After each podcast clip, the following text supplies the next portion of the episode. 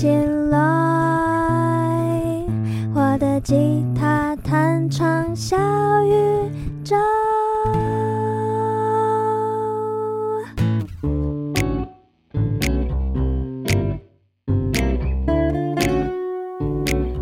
嗨，欢迎来到这一集的我的吉他弹唱小宇宙。那我们就再一次的邀请我们这一次的来宾，欢迎。大家好，我是欢迎。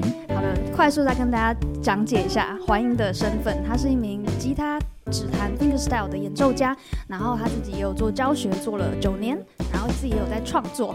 然后前前一阵子推出了他自己的乐谱，等一下会跟大家分享。对，对嗯，好，那我们就先继续延续一下我们的话题。呃，我们上一集有聊到关于好的表演的呈现，然后我们都一致认同 talking，也就是跟观众的互动连接，跟表演本身，就是你歌曲的不管是弹唱或者是演奏本身，重要性比例是一比一。就我觉得很多人都不相信这个比例，但是这就是我们真实的经验。嗯，我问一下你有在哪一些？因为我怕大家不相信，我们来讲一下我们各自的演出经历好了。好，你有在哪边表演过？哪些场合？大概讲几个这样。OK。呃，比如说比较比较知名的场地，女巫店，然后河岸留言、嗯、大河岸、小河岸都有演过，嗯嗯、然后呃，类型的，比如说商演，还是说你有没有接就是专场？专场、呃，商演也有，哦、商演我商演就大大小小各种场合都有，然后比较常接的是那种在山上的，哦，很酷哎，对对，我蛮常去山上表演，嗯、我也不知道为什么，有一年开始就突然发现，就是。有一些山上山上的表演会找我去，对。那个主办是谁？嗯、呃，有像我上上周有去一个瑞芳，嗯，在山雕岭山上的一个餐厅。哇哦，对，然后对，然后去那边演奏演奏这样子，在他们餐厅里面，应该蛮舒服的，蛮舒很很特别。可是如果真的在很高的山，我想说那个吉他不会变形吗？哦、呃，好，有我有在很高的山，我有在那个武林农场，也有在阿里山表演过。阿里山算吉他怎么保养？对。其实，对啦，因为因为如果说你上山的时候，因为山上的环境变化很大，嗯，所以其其其其实，所以其实下山之后，我会就立刻把它放到就是房间里，嗯，房间里通常就比较没问题了，嗯、就还好。对，那如果说演出的时候只带出去，可能一一天那也倒还好。我、哦、目前都没事就对哦，那就好，那就好。好，那我们接下来要呃问环营的就是，因为这么多的演出啊、呃、次数，这么多的场合，嗯、你要怎么在这样子的嗯，你想要累积的表演次数，也就是表演经验中，还有你的表演的品质，找到一个平衡。因为如果你接越多的 case，对你一定那个可以花在每一个 case 表演的时间就准备的时间越少，所以它就会稀释掉一些品质。啊、呃，对，好，那如果是这个这这两件事情的平衡的话，我觉得，嗯，就是每个人不太一样了。像我自己。比如说我自己专场，我就是谈我自己想设计的内容嘛，嗯，那就没什么问题，嗯。那如果是商演的话，你可能就要去依照这个商演的性质去安排歌曲，嗯。那通常商演会找到你，就是可能已经先大概知道你的特、你的特性是什么，你的演出的特性是什么。嗯嗯嗯、也就是说，我可能会有一个商演的演出歌单，嗯。然后，那我专场当然就是每每场会会调整，会不太一样，嗯。对，也就是说。呃，简单来说，我有个商业模式啦。嗯、对，有个商业模式，对，也就是说，当有这个模式之后呢，其实商演多或少，其实不会影响到。哎、欸，我可以好奇，怎么样的商演会呃想要邀请 fingerstyle 的演奏家？其实就像咖啡厅啊，嗯、然后像我之前有在一个艺术，就是画廊，算是画廊的场地，嗯、就是那种比较安静，然后的场合。那他们他们需求的歌单也是流行歌吗？还是其实没有局限？就呃，基本上我会先猜啦，他们当然也不会说就是要你要弹什么，嗯，嗯，嗯，对他们就是让你自己发挥。那我基、哦、基本上我都是弹一些西洋，对西洋西洋流行歌，啊、或者是国国语台语流行歌改编之类的，啊、就是大家应该多少听过的，就是要取个平衡啊。当然也我也不会弹就是那种时下最夯的歌，对，但是就是就是会去考量这件事情。对对，对好，OK。那所以刚刚讲的就是平衡的部分，就是在于我觉得结论就是你优先要先去设计好一套口袋歌单 for 商演，然后你自己创作的歌，你平常就要呃你自己的专场，你平常就要有累积一些你的歌曲，对，对对，所以其实就是靠你平常就要做好打底，对，也就对，也就是说你就是先设计好，先设计好，但但是但是其实在我有这个意识之前呢，嗯、呃，的确。表演多会影响到品质，其实会有一个混乱期，对对对对对对对。对、但是后来就是就还好了，就有抓到那个。其实其实这个混乱其实每一个表演者必经啊，因为你要经过这个，你才知道哦。原来我要这样子去做整理跟分配时间才对。对对对对对，我觉得应该是一个必经过程。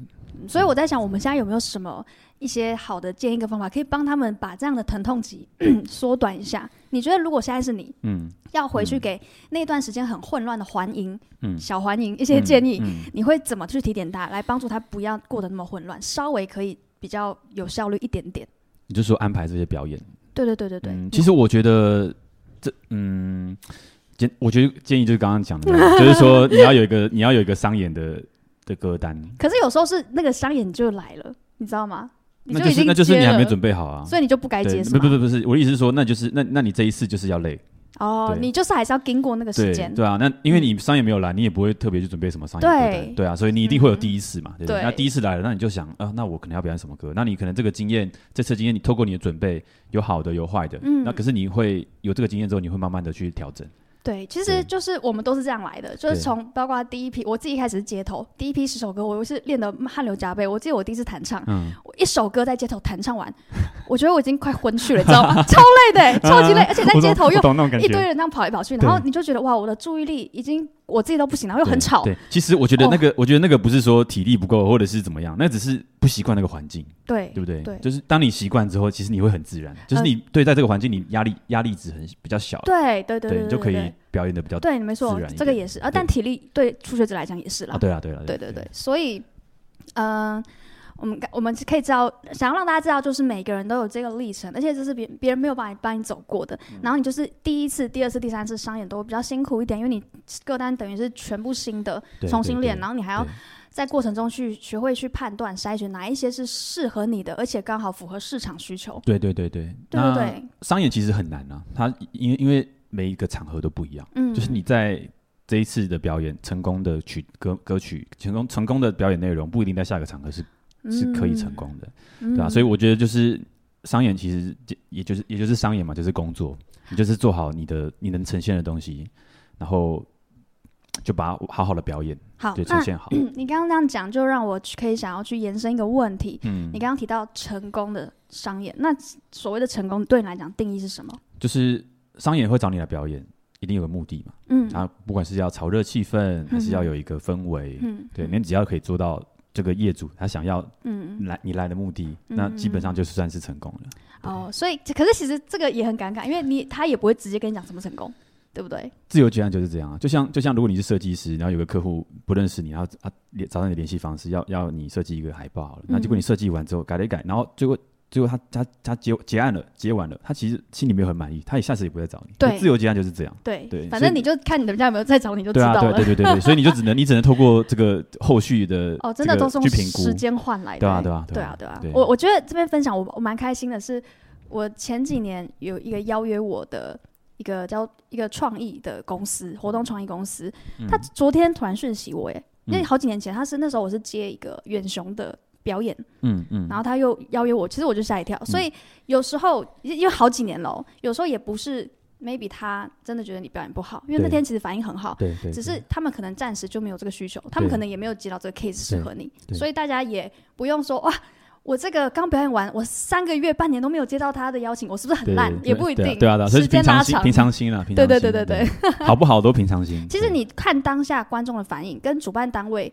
如果反正你真的表演的好，我觉得超明显。嗯，他们给你的那个很立即性的回馈，对，超级明显。没错没错。对对对。嗯，好好的。那所以呢，我们刚刚呃有获取了这个环境非常宝贵的关于怎么去找到平衡这件事情，希望对大家有一些帮助。因为其实我听众目前族群大概就是一个是想要学吉他弹唱的，嗯，一个就是想要表演的啊，想要表演。对对对对对，所以我就会问这类的问题。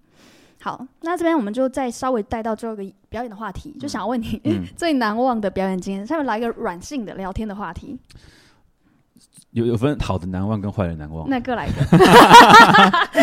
好好的好的难忘就是我，呃、你是、欸、你之前有来过的呃其中一场女巫店的专场对不对？哎、欸，你是就上一次每年都会办吗？之前是的，但我因为去年出书，所以我今年没有办。哦，OK，所以上一次是去年出，嗯，对，那已经一年多了，嗯嗯嗯，然后。呃，有有有三年的时间，就大概三年，三年我每年都会去女巫店，嗯嗯也也表演自己的创作这样子。然后，呃，第一我第一次算，因为我第一次是跟别人共演，嗯，然后第二次只是真正一个人，然后演一个半小时，然后而且全部都自己写的歌，所以你要自己要分享自己歌的内容。然后，然后那一天其实很感动的是，人蛮是我那场吗？不是不是，你来的应该是最近的那一场。那场人超多的哎。呃，还是其实还好。哪一场啊？我忘记了，我穿什么？啊，疫情疫情刚过的时候，疫情的时候，那时候一直讲疫情。哦，那就是前之前。我说我现在讲的是在之前的那一场。在更之前，你来一场是第三场，哦，第三次的时候，对，那那第二次的时候是因为我第一次一个人办专场，嗯，对，在那边，然后那时候来的人也蛮多的，嗯，对，然后，就嗯，也就是第一次就是这样子设计自己的呃分享，怎么分享我自己的歌的故事啊，然后就一整场这样下来，然后大家其实。反馈都蛮好的，很棒哎！对这个经验，我觉得很难得。就是说，因为我因为我对我来说，我会想做音乐的原因，最大的原因就是我想要写自己的歌，分享对分享自己的自己的一些想法。我也是了解。对，所以说那就有这个感觉的时候，真的是会觉得哇，我做了一个 就是梦想中，就跟你那时候办专场一样。真的，那时候成就感很高，但是我前面的压力也超大 的，对对对，大到爆炸。对对对对对。然后最最难忘、最惨的一次，就是我有一次去。呃，我刚刚不是有提到我在山上表演嘛？然后我去武林农场，然后那时候我去武林农场表演的时候，基本上就是我跟另外一个老师搭档，然后我们会有二重奏，也会有独奏。嗯，然后我我记得我头第一次上去的时候，那时候太紧张了。嗯，对，然后我弹了一半，整个大忘记，然后我直接停下来，我就空白，就台上停下来。对，然后然后就很错愕这样子。然后因为那当当有表有有嗯、呃，如果因那个在收听的观众有表演过的人就知道，当大家眼睛都看着你，耳朵都在听你的时候，你突然出现了一个就是大空对大空就是大失误这样，那个感觉超尴尬，而且对，就是观众就是你你当下那个你会就是。思绪万千，你知道？但观众在想什么啊？我怎么停下来？这样会有那种感觉。我懂。所以那那个那个是因为我我那种感觉，我到现在还记得。后来怎么结尾？嗯，没有，那时候就也是很很很没经验嘛，就啊，哦，不好意思，我重来一次。对对对对，刚刚刚就是怎么样怎么样？那我问，以你现在比较有经验来讲，你回到过去，如果现在的你，你会怎么再更巧妙的结尾？呃，没有，我现在不会停下来，我怎么样都不会停下来。OK，应该是说，应该是说，应该说，就算我忘记了，对不对？硬着头皮。对，我会，我会即兴一段，嗯然后再接回去我原本的内容。对，现在应该是，现在应该是说，即便是最近呢，偶尔还是会有这种情况，因为你知道，你演出不同场合，你你我们的脑容量有限，就是你你真的随时。当哎，你来一下，你弹一下哦，你可以弹的歌最多能有几首？嗯，就二三十首吧。再厉害，可能五十首好了。嗯嗯。那那有一些歌，你真的不是常常会拿起来练习。嗯嗯。对。然后突然有时候表演的时候，突然有人，你可不可以弹这首歌？或者说你当下想要弹，真的你因为，而且有时候有些歌是你觉得你还记得。对对对。对，你觉得你。哦，这个我 OK。对对。但你弹到一半就是忘记了。哦。对，这个忘记也不是说你不会弹，就是真的是当下那个对太久没弹了，你就你那个那个记忆已经有点生疏了。对，所以就会有这种情况。哦，我好欣慰哦，我以为是我的问题。没有，我觉得只要是只要是表演人，一定都会遇到这种。哦，好，太好了，太好了。我觉得啦。哇，我们非常感谢环英跟我们分享他就是最好跟最最糗的表演经验。我觉得这会给大家很大的安慰，因为其实环英也算是蛮成熟的一位演奏家，连他都会。嗯。我觉得大家应该会觉得哇，好疗愈哦。对。我觉得我深深的感到疗。真的，OK OK，好好，好，非常感谢，很高兴这个经验疗愈到你。好的，那所以刚刚那个是最难忘的表演经验，那我们接下来就来到了创作的环节。OK，好，我们先问一下环英，呃，第一次创作的经验，你是怎么开始发现你会创作？是刻意去想跟自己说好，我现在来写首歌，还是就是莫名其妙有一个旋律先进到脑子里？嗯，我觉得会想要，会不会想要写歌这件事情，嗯。最初一开始就是跟你的动机有没有这个动机有关，就是有些人练很长很久，可是他不会想写歌，嗯、他会觉得写歌很呃是一个压力，是一个压力，对，就是说我要写的像我喜欢的歌那么好，好难，嗯，我我没有那个灵感，嗯、我没有那个天分，对对对对，对，好，但是其实我也会这样想了，但是我、嗯、但是我有这个动机，我有这个动机是我想要写歌，我想要去尝试，嗯，所以我虽然也我也没有逼迫自己要干嘛，一开始的时候，嗯、我觉得我我有时候会。那时候也好几年前，我刚开始弹吉他，可能也才三四年。嗯，我有时候会头脑没有一些旋律，嗯，然后我就会不管用吉他还是用哼的，就把它记录下来。然后，但是那些那些东西到最后也没有变成什么。嗯，可是就是我有这个习惯，就是我会去做这件事情。我觉得这个过程很像是你在跟你的灵感慢慢建立连接、打交道。对对对对对对。然后，然后一直到我练了吉他的练吉他到某一个时间点之后呢，嗯、然后发现我能力好像有点弹奏能力比较好了，嗯，然后想要写一些像想要像那些很厉害吉他手一样写一些自己的创作，然后当然也就是开始学习一些相关的知识嘛，编曲的、乐理的，嗯，然后就这个时候就会开始，我现在就要写一首歌，我今天直接坐在这边，我要写一首歌，啊、然后我就我要把它，我之前呃可能有有的一些灵感，就旋律灵感，然后我要把它延伸下去，把它完成，拼凑完，对对对、嗯、对，要完成一首歌还是需要。我觉得是要有点逻辑的，对对，也应该是说需要一个时间，就是大家坐下来好好对对对对，你就是现在就是要 focus 这件事情，对，要真的要，不是像大家一开始想的会觉会觉得说，哦，歌就是灵感，灵感来了马上就好了，没没有，不是这样，对。我觉得你在讲跟我的经历很像，就一开始都是其实也是确实要先有这个动机，然后再来慢慢的，哎，我一开始也跟你讲，我可能只是比较随性的，然后到后来才觉得，哎，好像可以认真练习创作这件事情，对。然后我觉得你刚刚讲那个要把。作品做下来完成这件事情，我觉得是关键。对对，因为我现在我觉得对我来讲，灵感这个东西还是重要的，但是它比较像是可能提供我一个动机。对对，没错，我们用完全一样的词。哇，所以你们知道，这就是。就比方说，我有个灵感，然后我我只是要一个这个节奏感，这样。可是你不是一首歌啊，你要把它完成一首歌，你还是要好好的去把它建构起来。或 maybe 就是一个 melody，你觉得哇，这个太适合当一个 chorus 的开头，对对对不对？对，但是整体是怎么样，你还是要就像是。算就是怎么讲，画图一样，你要一点一点就把它完成。那我想问，因为像我自己，我的自己的历程是觉得一开始你要把它拼凑超级难，对，因为我就只有这个片段，我 Oh my God，我要怎么连的合理通顺？好，也就是说，这个时候呢，就有一个很关键的事情，嗯、就我我开始创作很久之后，我才意识到了，嗯、就是说曲子的架构你要先想好。真的，那这个是一个专业知识点啦，那就 可以带大家再就是。去思考一下，或者请教你们老师，这样对，我就请教你们老师。没错，架构真的。当你有架构的时候，你就会发现，你你会用比较大的眼的的宏观的视对去看待这首歌。对对对，不想说哦，我这小节接下来接什么？我这个和弦接下来接什么？那个其实你到最后就会变成发现就是四不像，就听起来那个歌就怪怪的。对对对对对对，所以呃，有点像是你可以看到全局，然后知道现在还缺哪一些东西，然后哪边是呃怎么连会比较合理的。嗯，那其实我后来。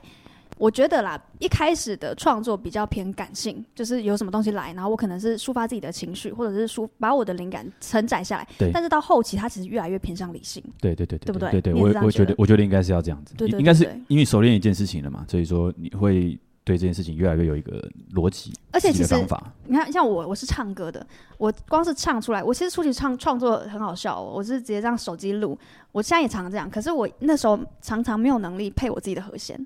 就我配不出和弦，那其实这是我学吉他很大的动力，你知道吗？因为我想把我的歌，因为我脑中其实是会有编曲的声音，但是我弹不出来，我觉得就很痛苦。对对对，所以这就是促使我后来努力学吉他、学乐理。这是一个很很很强的动机，很强的动机。对对对，所以，嗯，哎，我要讲什么？突然断片。嗯，所以创作的过程。对对对，所以到这边，我觉得后来真的是要依赖很大的理性，因为我以前偏就是比较感觉型的人。感感觉感性的人去创作，但我确实那时候我觉得我的灵感会有一些很不一样的能量在。对，那我现在反想反问一个问题，就是所以你觉得这个过程中对你来说是不是一种你要？你要逼自己去突破的一件事，要要非常要，而且那个不轻松哦。对对，因为你要先识货一些。我以前超讨厌乐理的，大家应该不相信，因为我现在把乐理讲的很简单，讲得很好。可是我以前超讨厌乐理，但这也是 That is why 我现在可以把乐理讲的很亲民，因为我曾经卡关很久。对对，我觉得我们大家对于自己有突破过，真的去面对那个难关，然后把它度过之后得到的那个东西，你会你会你会你会更有那种就是啊我。成就感，你知道吗？你会觉得我我讲这个东西，你会觉得有一种我我也是这样经历过来的。我我觉得大家这一集一定要看那个，我们这一集有 YouTube 影像，因为刚刚黄颐非常生动的表达那个 那有点挣扎要破茧而出的那种战斗感。对对对对对，颤抖的感觉。所以说，刚刚其实回到我们上一集讲的那个，就是说大家为什么卡会卡住瓶颈什么的，其实都都是一样的。每个人都卡过，我们都有，大家这个也是我们的瓶颈啊。就我现在也会有现在瓶颈。对，每个阶段都有自己的瓶，而且有瓶颈是好事哎。对对对，你没有瓶颈代表你一直在舒适圈。对对对对，对不对？没错没错。对啊，好，yes，太棒了。好，所以那刚刚讲的是第一次创作的经验，那到现在，嗯，你的你会刻意，比如说为了一张专辑的呃完成，你想要现在想要去去录一张专辑，然后就开始为他打造一系列歌吗？嗯，会。就是我我我我其实呃，因为我还没有我还没有制作过专辑，我只有做过一张 EP，嗯、哼哼对，但是呃，就以我之前做那个 EP 的想法来来说好了。嗯，那张 EP 其实只有两首歌，而且那个主题其实我就是在那之前就有完成一首歌了。嗯，对，那那时候我想把这首歌出出版。嗯嗯，然后我想要做一个 EP 嘛，嗯、然后这个歌的主题呢，就是要就是反正就是纪念我们家就是家里养的狗过过世了这样子。嗯嗯嗯，然后我开始有这个念头要做这件事情的时候呢，我就觉得我一定要一定要再有一首歌是属于那种比较，因为我那个第一首歌是比较有点轻轻松那个轻快的氛围，嗯，然后我觉得一定要有一首歌是比较缓慢的，然后比较有点回忆的那种感觉，嗯、对，然后我就用这个想法去写了就是第二首歌。对，那我觉得，我觉得这是一种，其实创作就是这样，就是说，当你要发一个作品，不管是专辑，不管是一系列影片，或是 EP，或是一个一个一个小一一一一首歌好了，嗯哼，它一定都有一个你要讲的一个主题，嗯嗯，对，一定要先透过这个主题，再去再去想象你的音乐要是怎么样子，我觉得这是一个比较。嗯，好的创作的过程就要规划过，对对，也不是说规划过，因为我觉得创作本质就是这样，嗯，它就是有你有一件事情想要讲，对对。那当然你但但是当我们在刚开始练习创作的时候，一定是我们其实没什么想法，我只是想要先学会写歌，嗯但那你可能会略过这一这一个部分，对。那我但我觉得歌曲当然是有精，就是有所谓的精炼的，有有一些看起来比较呃怎么讲，就是身手，可能一开始写歌的时候那种感觉，但是。你的，如果你想表达的想法是，嗯，有放在这个歌里面的话，嗯、我觉得，呃，愿意会去怎么讲，聆听你想表达事情的听众，就会都会接受得到，会感受得到，那个意念有放进去。但是，但是，但是，你一直在这样练习的过程，你的歌曲会越来越成熟。对，对，那但是本质还是你想讲什么，想分享什么。哎、欸，你讲这个很棒哎、欸，因为像有一些学生，我鼓励他创作，他我就有问他这个问题，说你现在生命中有没有想要？就是经历什么事情特别深刻，你想要记录下来，还是你想要表达什么样的想法、情绪？他有些人是真的零哎、欸，空白。嗯，所以我觉得这比较关乎到了，就是你平常没有用心生活这件事情。嗯，是吗？我觉得是啦，是。可是有有没有用心生活，跟能不能连接到你的创作，也是一回事。哦，也是。对，也就是说，我觉得这难免啦。我觉得一开始创作一定是一定是这样，嗯嗯，就一定是先没有什么想法，你是想要先把。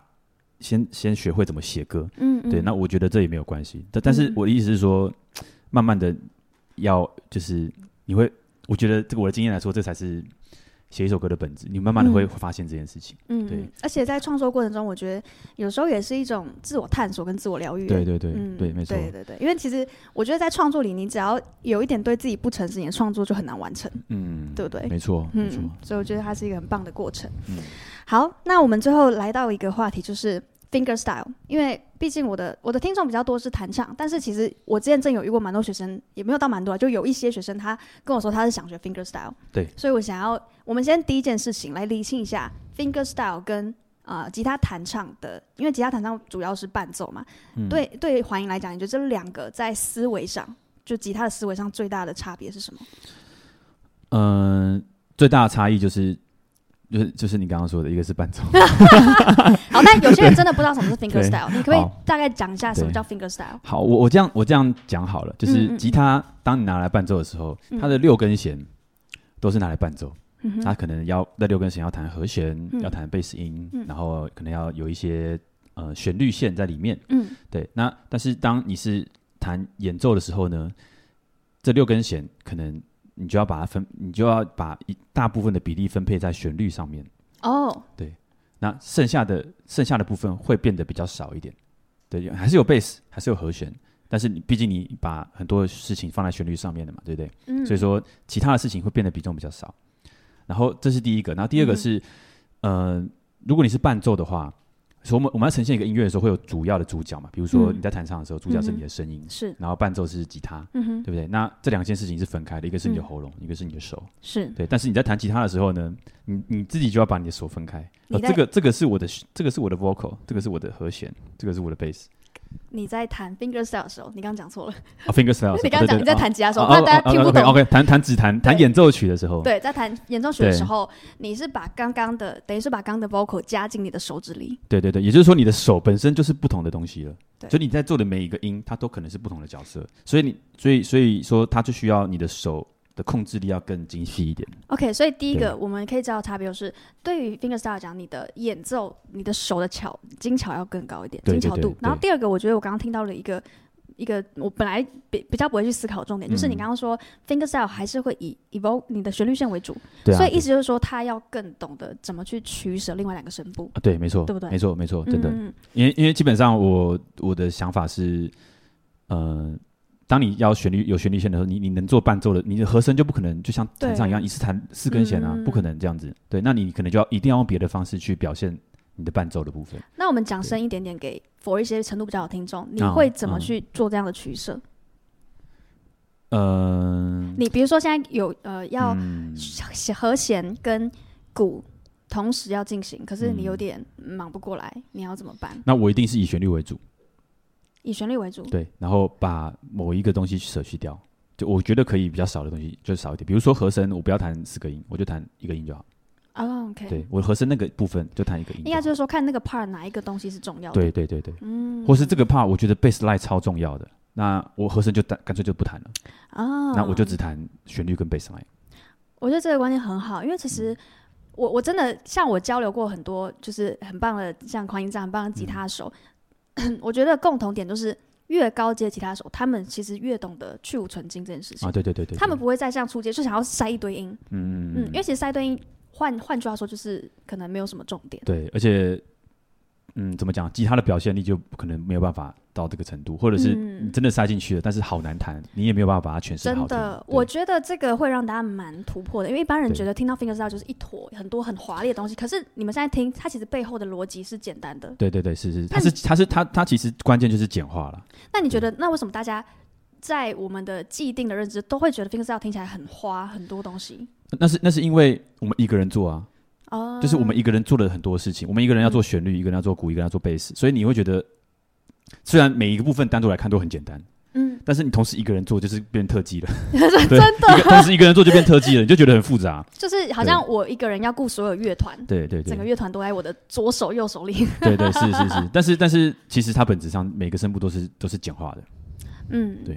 我我我比较好奇，就是刚刚这个逻辑是，嗯，比较些偏是所有 fingerstyle 手都会这样去思考，还是你觉得他是有分类似派别的？可能有另外一派，他是追求复杂。嗯，我觉得我这样讲，嗯，我可以分享一个经验了，就是刚好上个月月底有一个很厉害的一个演奏家来台湾表演，然后那时候我有去，就是他在台湾有演两场，然后大概待了一个礼拜，然后我是有全程跟着这个演出的当工作人员。可以问一下是谁吗？哦，他他是一个意大利演奏家，叫做 Luca OK，OK，好，那没关系，没关系，我可以再贴给你连接，对，然后大大家再放在下面听，对，OK。那他有一个。它有一个特色呢，就是它有一把吉他是三个情景的。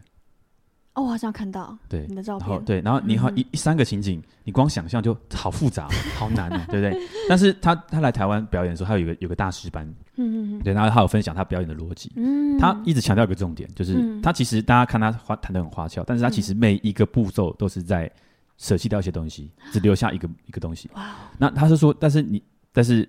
就说实话，他虽然一直说很简单，对不对？但我们看起来就是很难啊，而且我们的确也做不到，对吧？嗯、那为什么做不到？就是因为他是一个人在做这些事情，嗯、所以说他还是有一些物理上的，就是你要去练习这个技巧的一个门槛，嗯、对。但是思考上是简单的。哦，我觉得你很棒哎，思考上简单，但是操作上它是有一定的门槛的。对，没错，没错。哇，哎，三个情景是一个情景负责一个声部吗？对吧？酷哎！我等下再贴个影片给你。哦，好，哦，帅哦。好的，所以我觉得这个。观念真的很棒，而且我觉得好像适用于人生。有时候人生太复杂，好像不太 对，一种哲学，对，一种哲学。对，好的，哎，那我们讲到人生，OK，就继续来讲一下。嗯，就是嗯，就是因为环莹也是，哎，我记得你是从大学就决定要走音乐，走吉他吗？没有，我我呃，算了，大学了。我念完，我念快研究所快毕业那时候。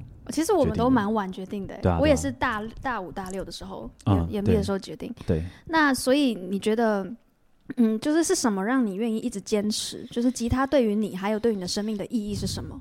嗯，其实如果你真的问到最最深最深的，为什么会做这件事情？其实就真就是一句话，就是我就是喜欢这件事。嗯，对，这件事情对我来说，就是我我在做这件事情的时候，我觉得是，嗯，我整个。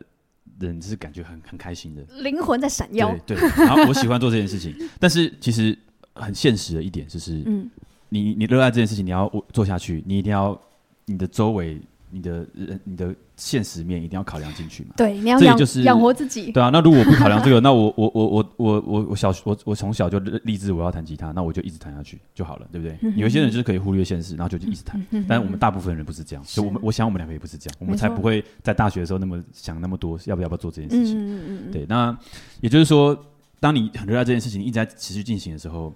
你像我们刚刚讲的，你会遇到很多瓶颈、很多挑战嘛？不管是你要办第一场表演，嗯哼，你要去参加比赛，嗯，你可能要做拍影片，然后你可能要组团，任何一个可能要去教教学生，这些东西你会慢慢的去遇到。那在这个过程中，你每一件事情，呃的结果，它会变成一个能不能让你支持你继续做这件事情的一个原因。嗯哼，对，因为这就是现实面啊。当然，你去表演之后反应好不好，或者是。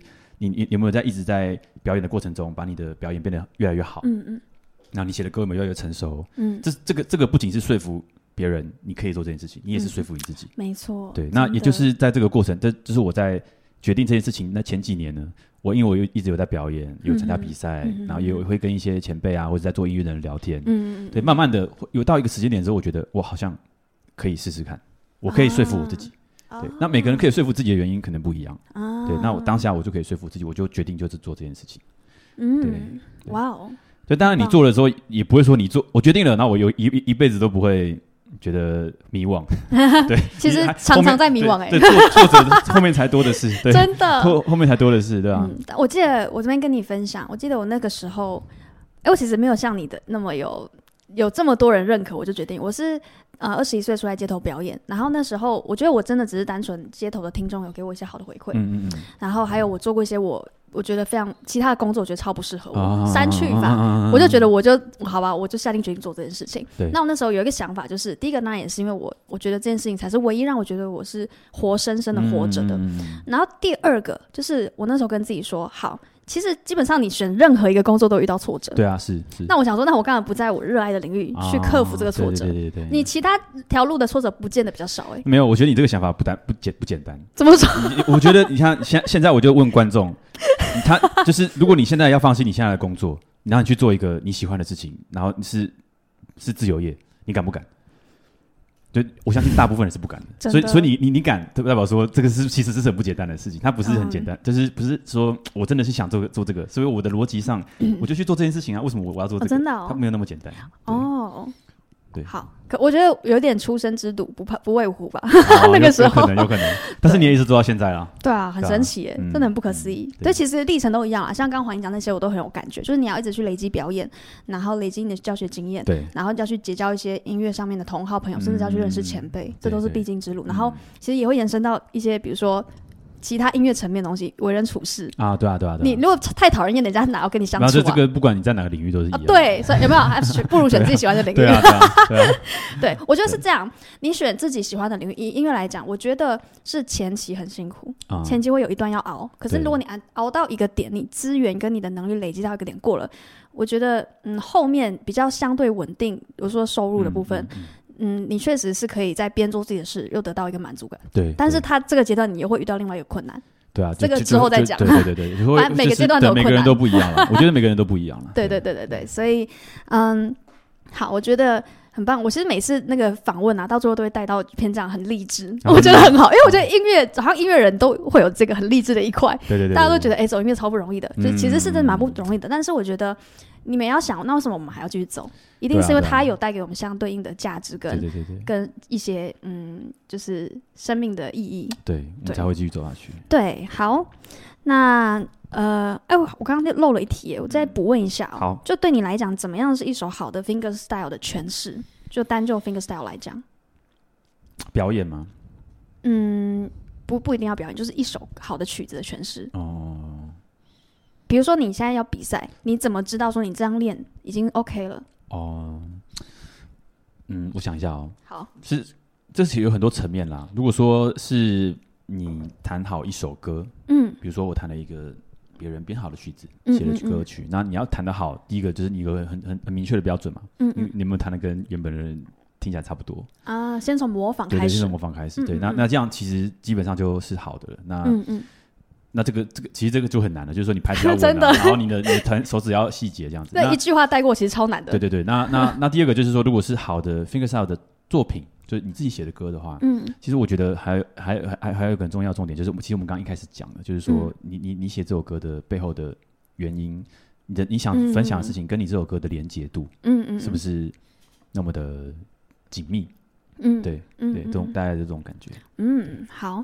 那呃，那我就额外想要再问一下，那、嗯、如果是以伴奏，因为你有被帮别人伴奏的经验嘛？如果是以弹唱伴奏来讲，你觉得那这个时候的吉他的重点又会比较着重在哪边？就是辅助吧。对，就是、其实大家都讲这样，就是、就是因为唱歌还是主角。对对对，就是说，嗯呃，嗯，该该收的地方就收，然后就把你当下的工作做好。比如说，吉他最常做的就是节奏跟和声嘛，嗯，对不对？嗯，嗯，嗯。那有时候可能有一些。间奏或者是有些差异的部分，你要你要凸显出来的时候，你也要可以凸显出来。嗯嗯。然后拍子要稳定，可以跟其他乐手配合，跟跟乐手配合，对，这才是最重要的。对，哎，好，哎，讲到这个，我想再延伸问一个，跟乐手配合这件事情，嗯，你觉得，因为你有跟其他乐手合作过吧？对，你有跟哪一些乐手？嗯啊，我跟那个刚好提到那个东一昌老师有合作过。哦，你你有跟吉他以外的乐手吗？啊，吉他以外就歌手吧。歌手也有，然后。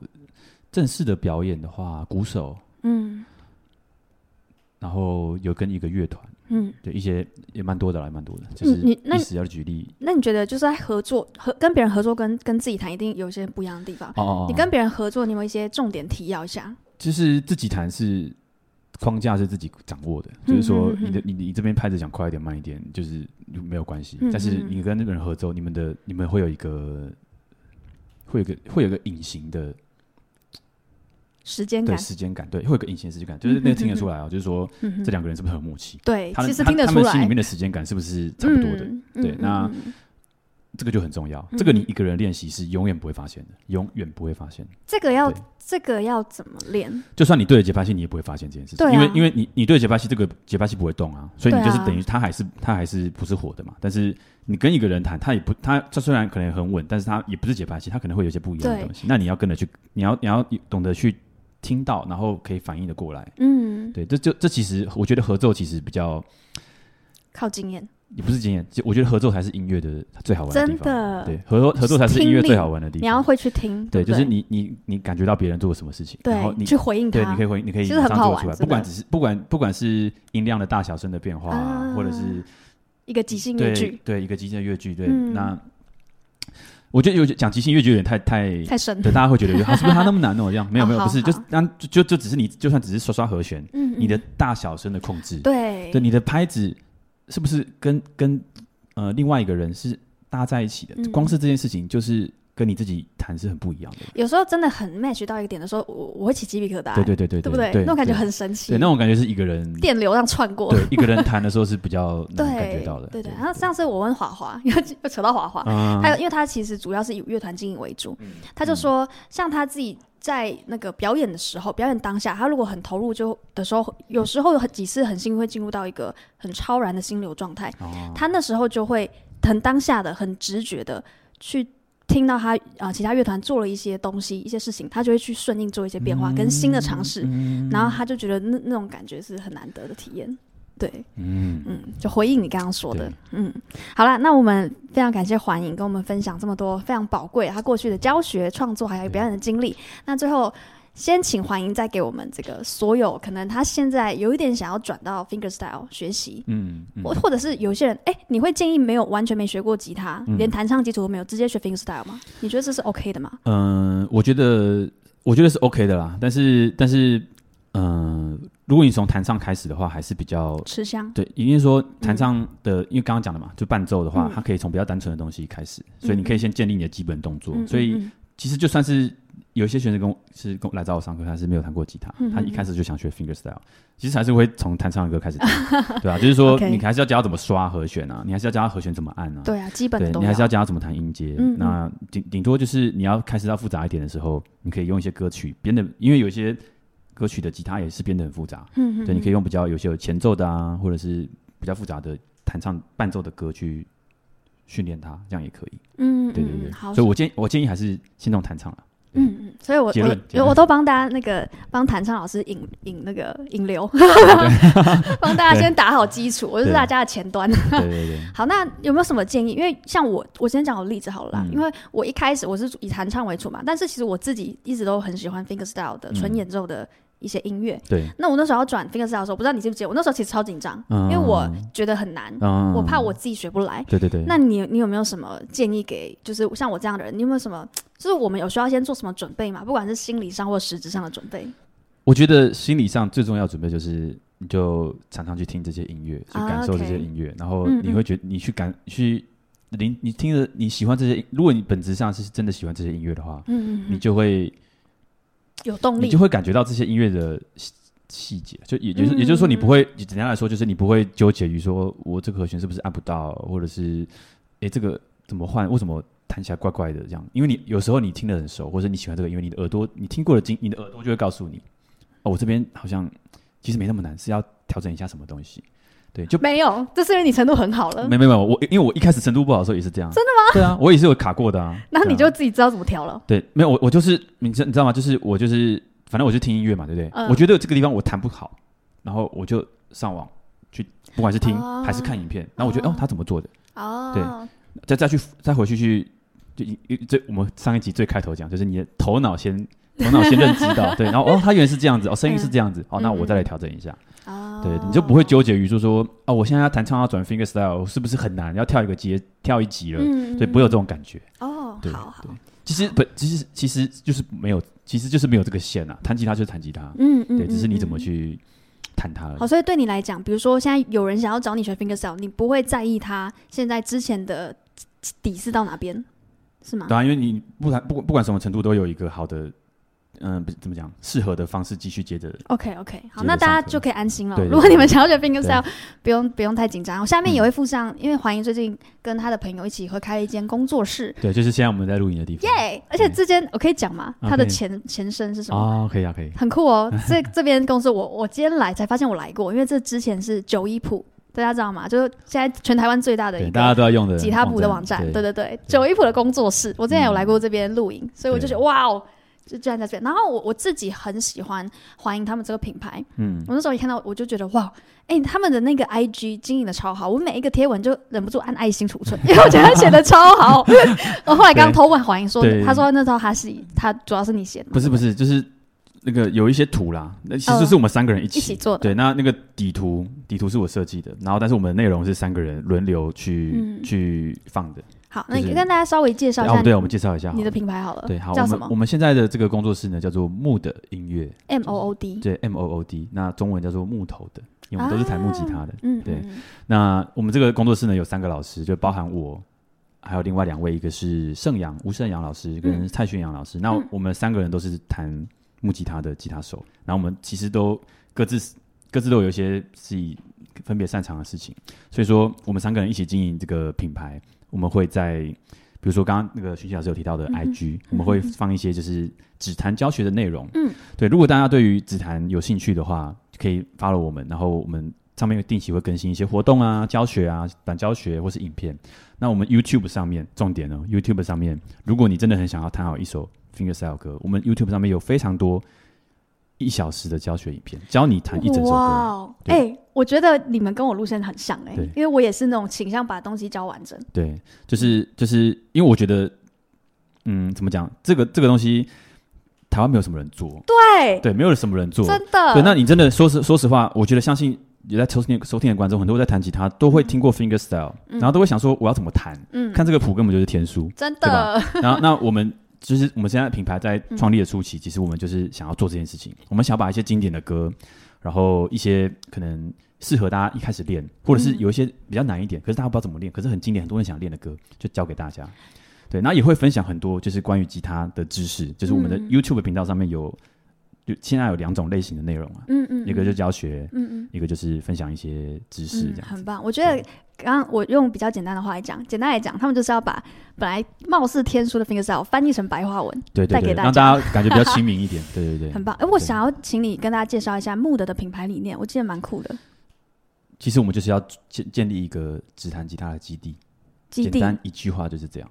你知道为什么我这样讲吗？我之前看过你的线动，嗯，然后你上面就是问 Chat GPT 说，请问木德，你还记得吗？啊，我记得，的意思。然后你好像说他写的很好啊，对对对对。那他写什么你还记得吗？忘了。其实我我记得啊，可是可是一一句话就应该说很难概括啦，就是说一句话可以这样概括，就是说我们就是想做一个指弹吉他基地，大家想要学指弹吉他，想要知道指弹吉他的知识呢，就是我们这边都会有专业而且。就是完整的内容，但我们还在慢慢还在累积中，我们还在努力中。你可以快速跟我们讲一下，因为你刚刚说你们三位老师的强项不一样，可以大概点一下吗？对，好，那像像我呢，就是从现在我开始好了，我呃一直以来都有在做创作、现场表演，嗯、然后出一些 CD 或是书的作品。嗯嗯，对，那我我其实会比较偏向就是呃。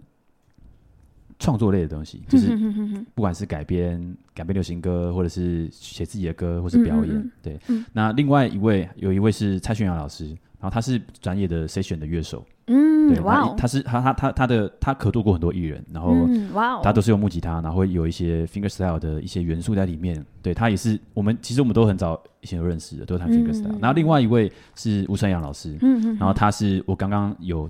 提到的那个乌托邦大赛的冠军，哇哦对，他的就是技巧底底子超级好，而且他教学这种嗯、呃，大家看到这种很花俏的 finger style 技巧，很有他的一套。嗯，对。那目前我们的那个 YouTube 上面的教学也都是盛阳老师在在负责，所以说大家可以去看看啦，就是可以看看这个。教学的感觉，你喜不喜欢？嗯、对，好，那刚刚黄莹提到的 IG 还有 YouTube 的资讯，我们都会放在下面的资讯栏。好了，那最后最后呢，我们小彩蛋一下，等一下我们请欢迎小小示范一段，呃，他他的。他的作品，或者是他乐谱里的作品，然后我们最后会跟给他稍微展示一下老师的新的乐谱。然后这个时候呢，如果你还在 Podcast 听，你就赶快到 YouTube 看，因为等下我们要展示老师的乐谱，好不好？你可以看一下他非常漂亮的作品集跟他自己的摄影。对，如果说呃，大家可以搜寻我的名字啦，然后嗯。那个就会有我的哦，对，也可以直接搜寻 YouTube 频道，对，然后我的频道上面有很多我自己的改编的作品、弹奏的影片，对。好，所以那个华英老师的 YouTube 也会放在下面的资讯栏，到时候再大家再可以再去看一下。好，好，那我们现在呢，就来邀请华英老师为我们示范一段好啊吉他的演奏。OK，OK，OK，好。好，那今天呢，我最后来弹奏一首我的创作，叫做《向阳》，那它是有收录在我的上一张 EP，跟我这本现在大家看到这本书里面。对，里面有乐谱。对，那如果大家有兴趣的话，然后连接在下面，可以参考一下。好，那就为大家带来这首歌，叫做《向阳》。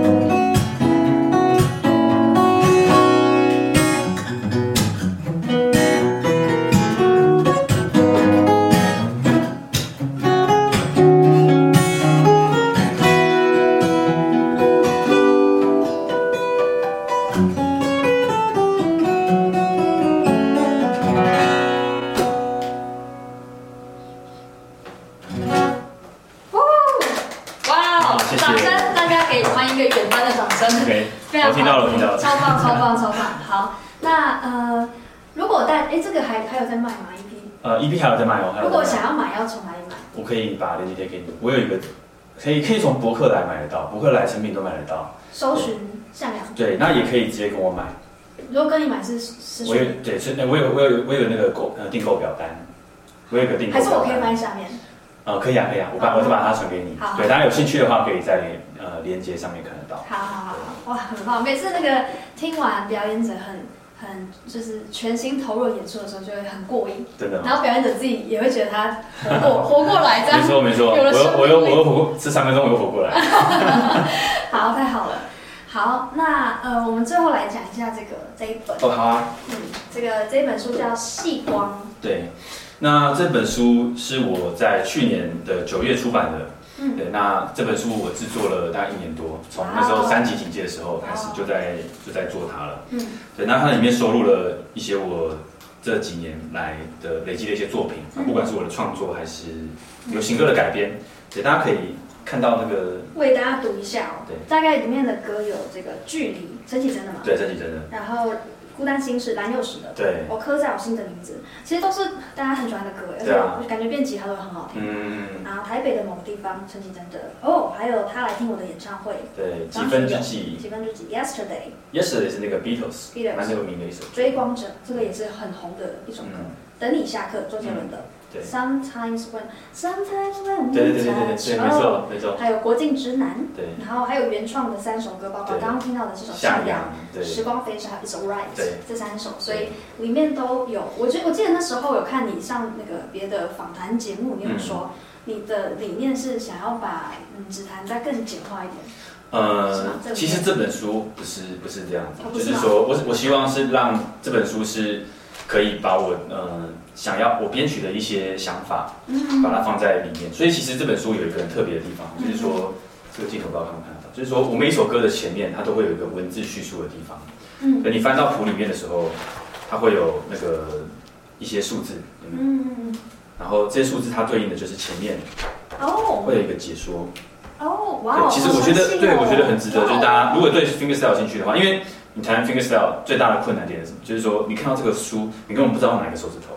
你根本不知道哪个手指头，你的手要移开。那我这边就是每一首歌，我都会把我觉得你自己想到可能会、可能很可、很有可能会漏掉的地方，我都把它对，都把它加注进去了。甚至不止韵指，有时候是一些编曲的想法，就把哦，我这边用了什么和弦，然后是怎么样想，然后可以补充给大家。哦，对，那大概大概大概呃，重点是这样，因为其实市面上谱很少会去解说。嗯嗯。对，那如果说大家弹的发现有问题，想要看影片的话，所以我的。